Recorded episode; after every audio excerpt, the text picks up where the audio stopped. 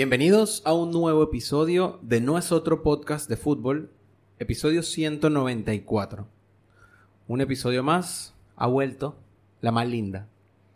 ¿Sabes qué? Me, me estoy acordando ahora de la intro que hicimos del, del episodio anterior. Ahora que hablamos de la Champions y digo, no, no puedo hacer algo tan lindo como eso. No, no. Pero sí, lo bueno es que volvió la Champions League y... La extrañaste, genuinamente la extrañaste. Sí, sí. Honestamente sí, porque era una buena forma de picar la semana. Ahora mismo Claro. no me sentía como picando la semana con un PSG Estrasburgo, por ejemplo. Que Claro. era lo último que había visto en, en- en tres semanas. Pero bueno, eso es otro tema. Em, arroba podcast de fútbol en Instagram, arroba fútbol guion bajo podcast en Twitter y no es otro podcast de fútbol en el resto de las plataformas, iBox, Facebook y YouTube. Recuerden, también estamos en TikTok. Estamos muy activos ahora en las redes sociales con el contenido, haciendo clips de los episodios para que ustedes los escuchen y también los recomienden. Es una buena forma de que le recomienden nuestro contenido a personas que ustedes crean que les pueda gustar. Em, de hecho, voy a leer un comentario que nos dejó uno de nuestros seguidores en TikTok. Recuerden, es una plataforma donde estamos muy activos, como ya bien dijiste. Y es que Johan nos dijo en el último video que subimos, El último clip. el último clip, iba a decir reel, pero Ojo, no es eh, lo mismo. No hagas cross de plataforma. No, no es lo mismo. Bueno, nos dejó. Nos Es- está pagando uno solo, no nos están pagando los dos. No le des publicidad a los dos.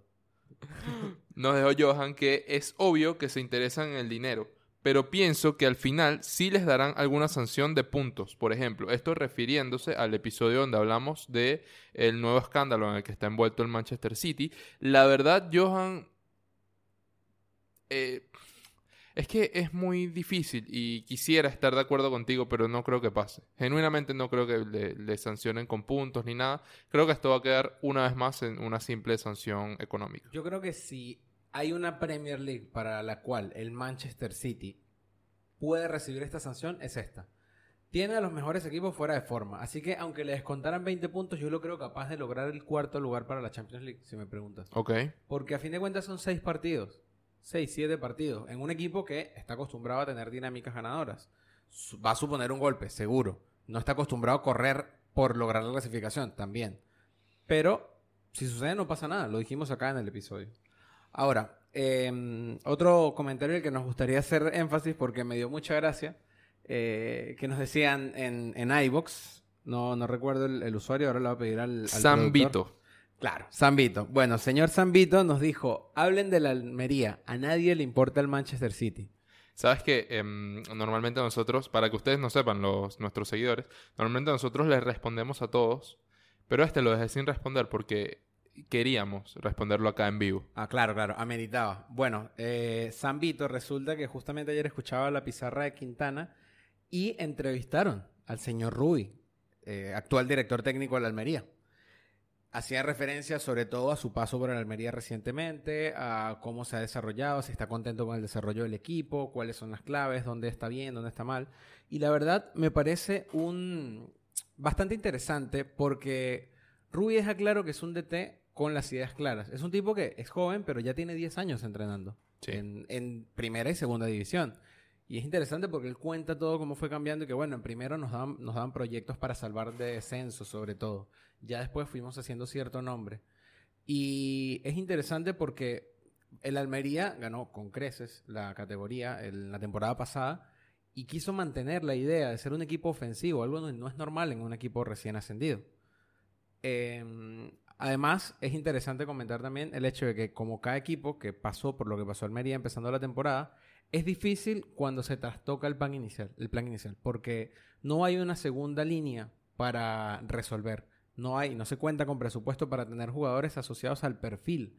Y normalmente tienes un titular y un suplente bastante regular. Esto haciendo referencia a que perdieron en los últimos días de mercado a Umar Sadik. Sí. Em, yo quería agregar a tu comentario que la verdad me parece que por fin Rubí encontró su lugar en el mundo, su espacio. Viste que Rubí es o fue un técnico que se caracterizaba por estar muy corto tiempo en, en los proyectos. Eh, estuvo en el Español, en el Betis, entre muchos otros equipos, en los que duraba como mucho un año. Sí. Y, y ahora en el Almería parece que está bastante comprometido con el proyecto y yo creo que es un buen momento para que se quede un tiempo suficiente y desarrolle todo el potencial que puede tener al crear un proyecto completo. Igual te aviso, eh, dejó la puerta entreabierta. Porque, bueno, siempre, siempre hay que dejar la puerta Claro. entreabierta. Sí, eh, porque a fin de cuentas él sabe, se siente cómodo, tal cual como tú dices, pero, pero nunca se sabe. En esto del fútbol las oportunidades a veces pasan una vez, creo que él lo entendió así, le pasó con el Betis, aprendió de ello porque lo dice, de hecho es el único año donde no ha terminado una temporada, el resto siempre ha llegado al final de temporada, independientemente de si sigue o no. Y lo último es que hablan de una frase que me parece bastante eh, digna de un episodio, ya lo hablaremos después quizás más, más cercano al final de las ligas, que decían, luchar por la salvación es luchar contra uno mismo. Y es que a fin de cuentas es saber manejar las situaciones cuando estás en rachas, ya sean positivas o negativas. Porque ahí el primer obstáculo eres tú mismo.